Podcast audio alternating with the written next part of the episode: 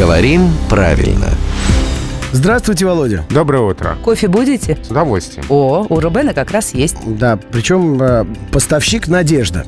К вам все больше и больше девушек тянутся. А вот наша слушательница говорит, помолоть кофе или помелить? Вот прежде чем э, кофе вам сварить, давайте уточним, помолоть или помелить, а также смолоть или смелить. Работаю, говорит, с кофе, Надя, и всегда избегаю этих слов. Э, Замечательный вопрос, очень хороший. А в русском языке есть два слова. Молоть и мелить. Мелить – это натирать мелом. Ага, то есть не делать мелким, Нет, натирать, мазать мелом, мелить пуговицы, например. Или бильярдный кий. метить как будто Да. А молоть – это дробить, измельчать. Так. Но вот у глагола «молоть» личные формы с буквой «е». Мелю, мелешь, мелит. И, видимо, это сбивает. Мы хотим эту «е» и в неопределенную форму засунуть, а нельзя. Поэтому кофе правильно молоть, но мелю кофе, мелешь кофе, мелит кофе и так далее. А мелить – это на- натирать мелом. И, соответственно, все приставочные образования – то же самое. Помолоть кофе, но помелить пуговицы, например. То А почему говорят а, мелишь чушь? Это от кофе или от мела? Нет, это от кофе. А, потому что глагол «молоть» многозначный, а, и у него и второе значение, такое сниженное, говорить что-либо вздорное, болтать.